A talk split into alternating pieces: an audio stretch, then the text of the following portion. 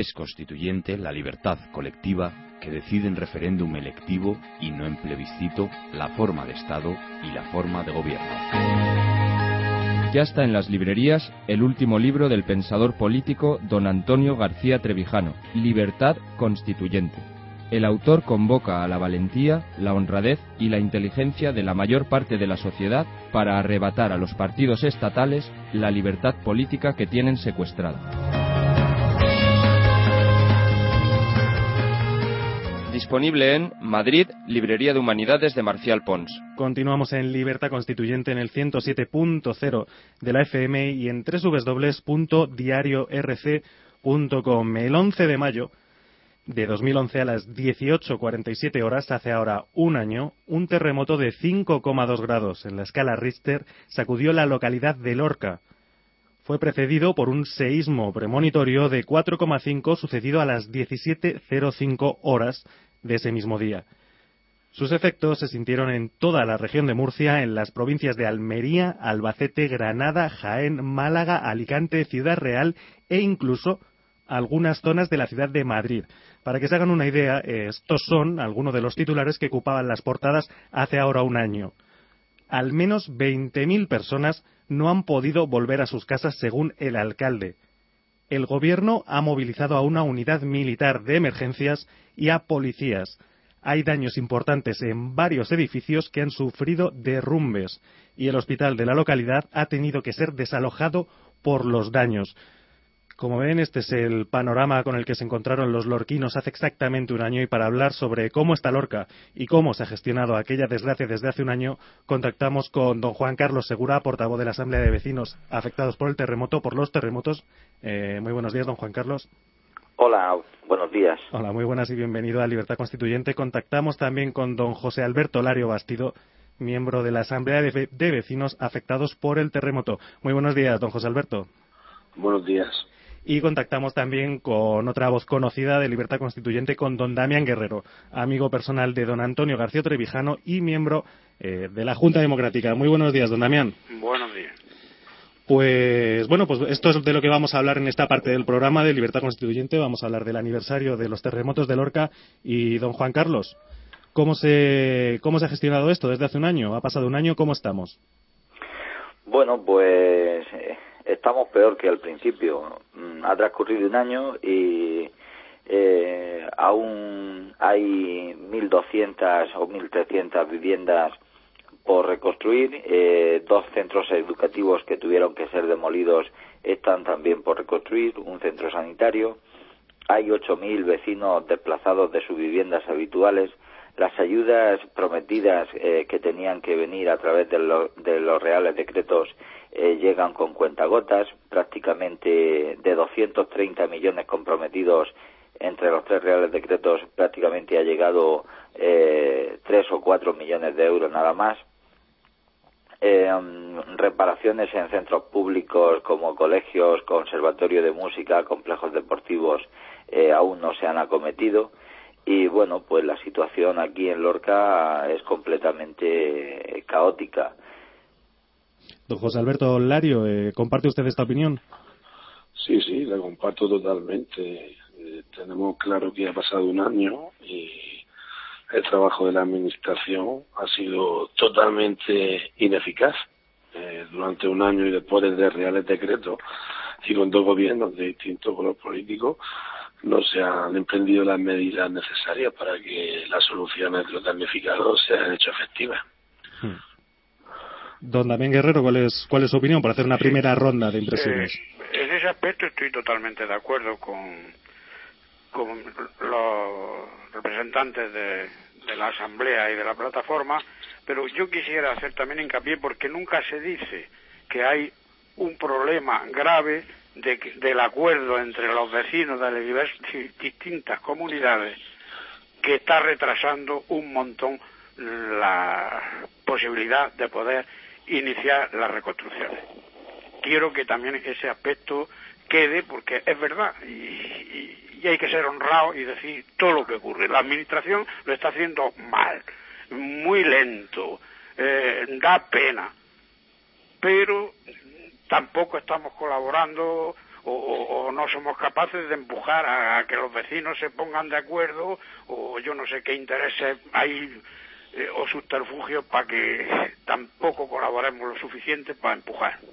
Bueno, pues por, por alusiones, don Juan Carlos, don José Alberto, lo dejo a su, a su arbitrio contestar a, esta, estas palabras de don Damián.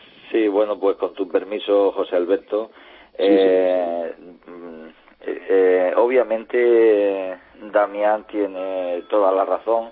Es verdad que falta acuerdo en la unanimidad eh, de los vecinos, pero no es menos cierto que con una decidida intervención pública que hemos demandado desde el primer desde el primer momento, una intervención pública de mediación nada más, de poner criterio a la situación, de establecer una norma o una pauta para poder llevar a cabo la tarea de inicio de la reconstrucción. Nada más que con eso seguramente hubiésemos avanzado mucho más y podíamos haber iniciado la reconstrucción antes. Eh, el problema de la, del acuerdo es eh, recordar que eh, cuando un edificio se cae, un edificio se demuele, eh, por, la, eh, por la ley de la propiedad horizontal, eh, todos los vecinos quedan con su cuota de participación de un solar. Y entonces los acuerdos que se adopten, todos tienen que ser por unanimidad y el primero que se tiene que adoptar o el acuerdo que se tiene que llevar a junta es el de la reconstrucción. En el momento que un solo vecino de 32, que uno solo se niegue, ya deja paralizado todo lo demás.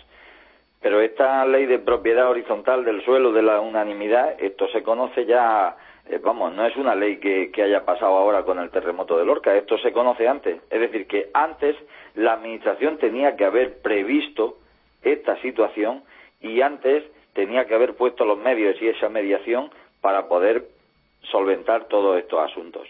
Y estos señores que por la casuística que sea, porque en algunos casos son personas mayores, porque en otros casos son personas sin recursos, porque en otros casos, eh, en fin, una casuística muy diversa, pues eh, estas o incluso porque en algunos casos son personas eh, no son no son buenas personas, mejor dicho, es decir, que están entorpeciendo a los otros 30 o 40 comuneros. Pues a estas personas se le puede apartar y se le puede buscar una solución. Con este tercer Real Decreto se ha tratado de encontrar solución a estos.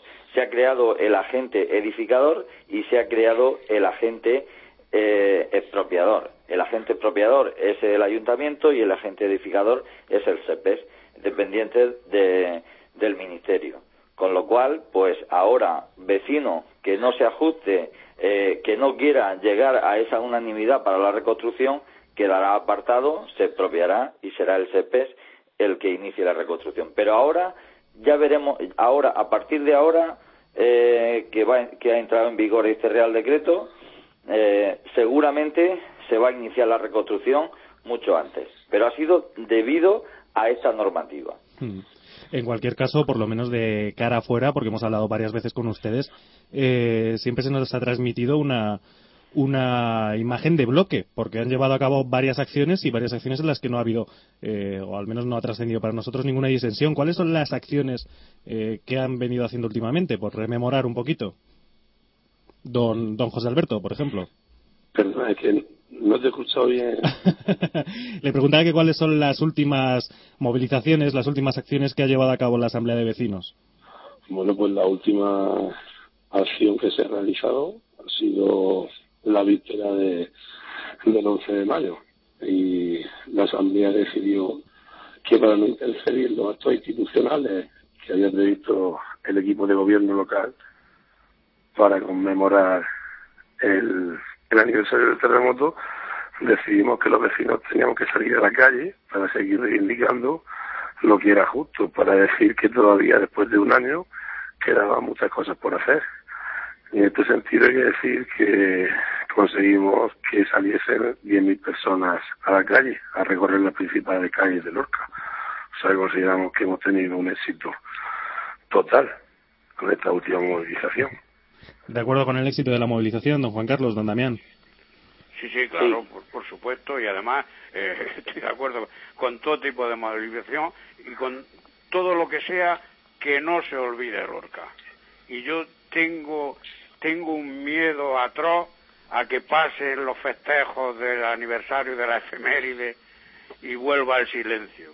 Ese es el miedo que yo tengo, pero en fin, tendremos que estar al loro y no, y, no dejar que eso ocurra. ¿Están encontrando mayor apoyo ahora que, digamos que están en el centro mediático? Hoy, hoy tienen concertadas varias citas con medios de comunicación, entre ellas nosotros, por supuesto. Eh, tienen que saber nuestros oyentes que esto lo estamos grabando en diferido, por supuesto, que hoy es día 11, lo emitimos en la mañana del sábado, el día 12. ¿Se están encontrando con algún apoyo eh, oportunista de la clase política o, le siguen apoyando igual o igual de poco? No, el apoyo es el mismo. Eh, la clase política está instalada en el discurso del victimismo y, bueno, pues para ellos las dificultades, la crisis económica, eh, el que eh, están sujetos a una normativa que no contempla cuestiones de emergencia. Eh, ese es su discurso y en ese es el que está, en ese es en el que se excusan, eh, piden perdón a la población porque no han sido todos los todos los ágiles. Fin, pues los vecinos no somos nadie, no somos nadie para otorgar el perdón a nadie, ni para otorgárselo ni para no otorgárselo. Quiero decir que no es cuestión de de pedir perdones ni, ni de dar perdones. Es cuestión de que después de 12 meses eh, no nos escudemos en, en todas esas cosas porque al pueblo de Lorca le cayó una desgracia, es una situación eh, de excepcionalidad y los representantes políticos vinieron aquí a, decir que no iban a dejar mm, a los lorquinos eh, desamparados, que lo iban a ayudar. Pues un año después no ha sido así estamos desamparados, estamos desolados, estamos desilusionados y no hemos tenido ese apoyo de la clase política para poder sacar esto adelante. ¿Qué han encontrado? ¿Qué razones le da la clase política para no hacer, para no cumplir sus razonables demandas? Eh, se, amparan en la crisis? ¿Se amparan en, alguna excusa de algún otro tipo? En el discurso del victimismo. Se amparan en la crisis, que las dificultades han sido muchas.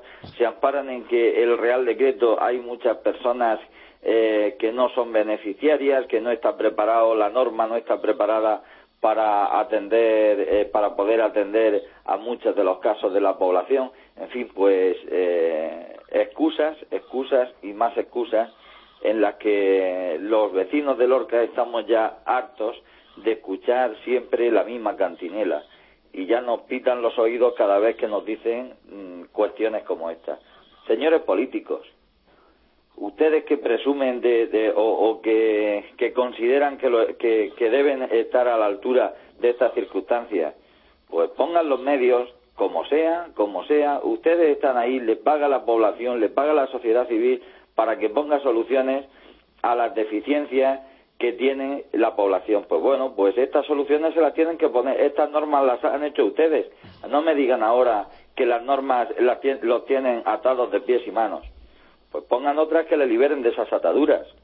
Los vecinos, los vecinos de Lorca, ahora bastante tenemos, como decía el otro día, de coger la mochila por la mañana con el recao e ir a buscar la comida que necesitan nuestros hijos o nuestros mayores para llevarle a la boca. Eso es lo que tenemos que hacer los ciudadanos de Lorca, los de a pie, los que todos los días tenemos que salir a trabajar, los políticos que están en sus despachos, los políticos locales, los regionales, los nacionales, tendrán que transmitirle a las distintas administraciones qué deficiencias tiene Lorca y qué normas tienen que articular para suplir y subsanar esas deficiencias. Y así es como hay que funcionar, aquí y en todos sitios. Efectivamente. Don José Alberto. Sí, sí. ¿De acuerdo con, de acuerdo con todo esto? Totalmente de acuerdo con lo que dice Juan Carlos. En ese sentido, voy a reafirmar sus palabras, en el sentido de que la clase política está instalada en su pedestal, y no tiene a razones ni a la opinión de, la sociedad civil. Y eso es lo que estamos sufriendo doblemente, porque a día de hoy podemos asistir a que el nuevo gobierno eh, está desoyendo de una forma descarada las peticiones de la sociedad civil. Y estamos viendo que lo único que sabe hacer es aplicar recortes en los servicios públicos y, e incluso tildar a estos servicios públicos o a los funcionarios de, pues eso, gente que no trabaja, gente que está echando a, perder el país. Como si al final los ciudadanos de pie fuésemos los culpables de esta crisis económica. Nosotros entendemos que estamos en un periodo difícil, pero que hay que dejar claro que no hemos sido los trabajadores los que lo hemos provocado. Pues es lo que estamos sufriendo, esa crisis económica que sufre el resto de, del Estado español y agravada por esta catástrofe natural que, como bien dice Juan Carlos, la administración tenía que tener previstas estas cosas, porque no son cosas nuevas y hay que, a situaciones extraordinarias, hay que poner medidas extraordinarias. No podemos decir que una catástrofe natural no podemos abordarla porque hay crisis económica. Hay dinero para lo que hace falta si hay voluntad. De hecho, últimamente hemos visto como tranquilamente y en una noche se recortan 10.000 millones de euros en educación y en sanidad y dos semanas después pues tranquilamente asistimos a cómo se pueden inyectar otros 7.000 millones en la banca privada. Pues todo eso que está ocurriendo, los ciudadanos de que lo estamos sufriendo doblemente. Efectivamente, y ese, ese, refugio en el victimismo ante las víctimas de, unos terremotos, la verdad es que es moralmente deleznable. Es al menos mi opinión. Don Damián, usted que lleva años, estuvo en la Junta Democrática, lleva años eh, en la reivindicación política, ¿se esperaba, ¿se esperaba algo más de esta clase política o no?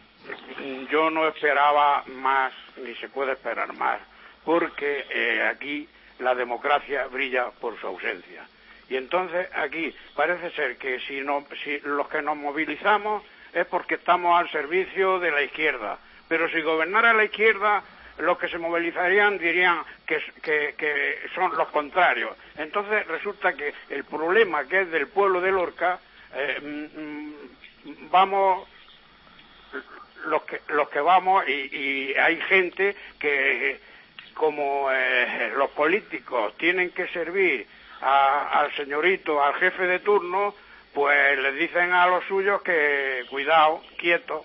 Ese es el problema que tenemos. A ver, hasta que hasta que hasta que la teoría de la democracia no entre y no sean los, la Constitución le da el poder a los partidos y no nos se la da al pueblo, hasta que ahí no lleguemos, pues todos estos problemas no vamos a resolverlos nunca. Tenemos que luchar y pelear por resolverlos, pero el problema está ahí. Me, me sorprende don Damián que ha dicho que le, les acusan de movimiento de izquierdas. Sí, sí, sí, claro, claro, eso está claro. Por defender que, que rehagan sus casas, son, son de izquierdas. Sí, Esos de izquierdas. Claro, claro. don, don, Juan Carlos, don José Alberto, ¿han, han llegado a sus oídos esas críticas? Ah, pues claro que sí, así es. Pero bueno, prefiero que lo, que lo explique José Alberto. Bueno, no, no. Han llegado, ha llegado de todo. Nos han tildado de rojos, nos han tildado de subversivos, nos han tildado de crispadores, de que estamos manejados por las distintas formaciones, sobre todo por los socialistas y por Izquierda Unida. Yo lo único que puedo decir es que yo tengo mi ideología y es mía, es la que he mamado de pequeño, la que he vivido en mi casa, la que he compartido con mis compañeros de barrio, de la infancia, es mi ideología y puedo definirla como yo la siento. Desde luego, en ese sentido puedo decirte que el único carnet que he tenido en mi vida era el del Lorca Club de Fútbol, cuando ascendió a segunda división A, me gustaba el fútbol. Ese ha sido el único carnet que yo he portado en un bolsillo. Por tanto, si alguien quiere tirarme de rojo, de comunista o de subversivo, pues que lo haga así. La asamblea de vecinos, como muchas veces ha repetido mi compañero y amigo Juan Carlos, no somos ni bandoleros, ni terroristas, ni maleantes, ni gente de mal. Entonces, haya cada uno con sus pensamientos y creo que esto es tan sencillo como que nos ha afectado una gran catástrofe natural, un terremoto, y el terremoto, si alguien tiene sentido común y un mínimo de inteligencia, no distingue entre PP, PSOE, Izquierda Unida o Fuerza Nueva, por si alguien tiene alguna duda. Sí, sí, yo creo que no hace falta ni siquiera ser inteligente, con un poquito de sentido común eh, bastaría. Don Juan Carlos Segura, ¿y cómo, cómo han gestionado estas acusaciones? Eh, de, bueno, de cómo, cómo, esta inclusión de la ideología en un asunto que en principio, bueno, eh, no debería estar eh, manchado con esto. Pues de una forma muy sencilla, con la ignorancia. es decir, eh, con la, perdón, perdón, con la ignorancia no, con, sí, ignorando, eh, simplemente dejándolo pasar, porque lo que, lo que han pretendido precisamente con eso es que entrásemos al trapo y, y bueno, pues entonces en la defensa de una postura contraria, pues hubieran podido de alguna forma intentar demostrar lo que ellos pretendían. Con lo cual, simplemente con dejarlo, con dejarlo pasar, pues ellos mismos eh, se han calificado. De todas formas, ayer precisamente en la en la en la asamblea porque hay una cosa que no todavía más indignante que no ha comentado José Alberto y es que cuando se aprobó el tercer Real Decreto, que estaban deseando todas las fuerzas políticas eh, poder atacar a la Asamblea, cuando se aprobó el tercer Real Decreto, hubo un mensaje hacia la Asamblea y ese mensaje fue eh, la lástima de todo esto es que haya habido personas que se hayan aprovechado del dolor de los damnificados. Pues bueno, ayer eh, las 10.000 personas que salimos, eh, como ha dicho José Alberto, a la, a la calle, cuando estábamos encima en la tarima para leer el manifiesto, en la introducción del manifiesto dijimos, señoras y señores, el señor presidente de la comunidad autónoma, don Ramón Luis Valcarce, y el alcalde han dicho estas palabras. Así que, por favor, quien esté aquí presente, quien esté aquí delante y no quiera escuchar de, y no quiera saber de, de terremoto o de reivindicaciones o de damnificados, etcétera, por favor que de forma muy educada y muy amable abandone la plaza. Pues nadie quiso abandonar la plaza, con lo cual entendemos que los damnificados estaban con la asamblea. Efectivamente. Y esa es la forma inequívoca de que los damnificados están con la Asamblea. Y si, y si eso es así es porque hemos llevado desde el principio una tarea, una lucha justa, una tarea, una lucha responsable y una tarea y una lucha muy educada y muy respetuosa hacia todas las fuerzas políticas de este país. Bueno, y aunque estemos en un aniversario y lo que corresponda sea quizás rememorar, mirar al pasado, la verdad es que lo más acuciante desde luego es el presente, es la actualidad de esas familias que están aún sin casa y, y habría que preguntarse qué va a pasar con ellas, qué se esperan ustedes del futuro, cómo esperan que esto evolucione. Don José Alberto.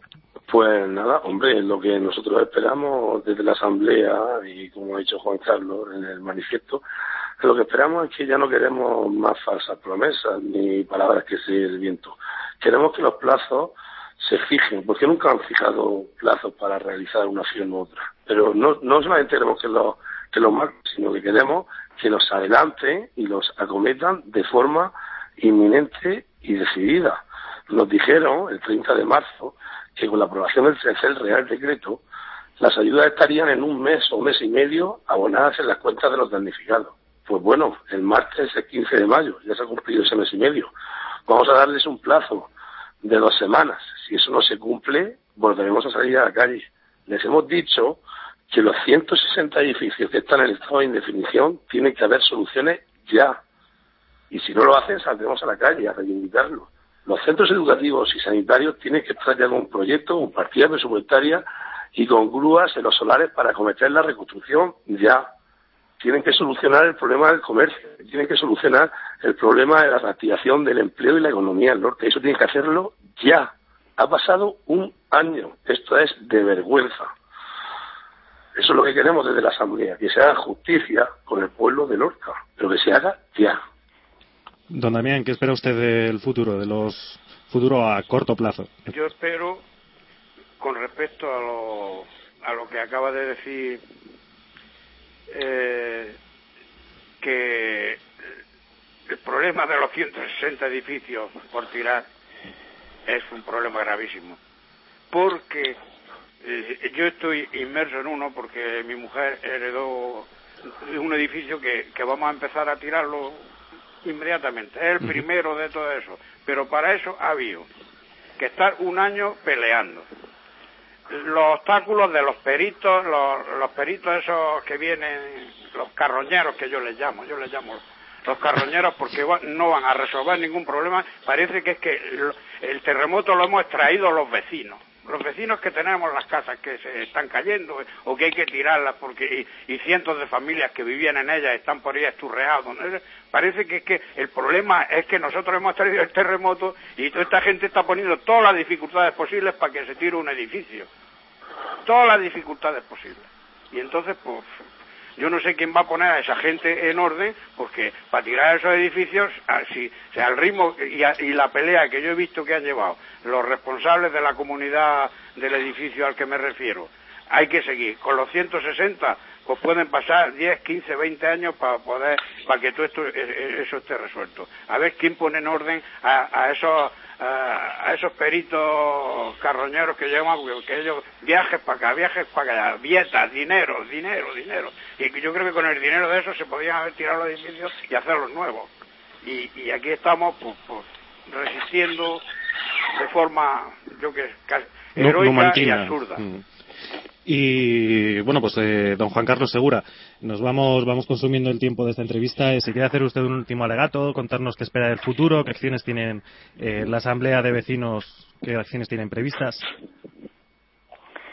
Bueno, pues ahora hay que analizar muy bien toda cómo va a quedar toda la situación. es cierto que las ayudas van a llegar de forma inmediata Esperamos estos 15 o 20 días, como ha dicho José Alberto, para que haya anuncios, pero anuncios decididos, porque esta semana, evidentemente, ya hay una maqueta de uno de los institutos, la otra maqueta estará preparada de forma inmediata, la consejera de Sanidad dice que también antes del final de año se va a empezar la obra de, del centro mm, de salud. En fin, ahora esta semana, precisamente con motivo del aniversario del terremoto, todo, todo son anuncios y buenas intenciones. Queremos hechos, queremos hechos. Vamos a enviar una carta a cada uno de los distintos organismos públicos, eh, organismos eh, de la administración, a la administración local, a la administración regional y al Estado, eh, indicando, marcando los tiempos en los que los vecinos queremos que se solucionen nuestros problemas.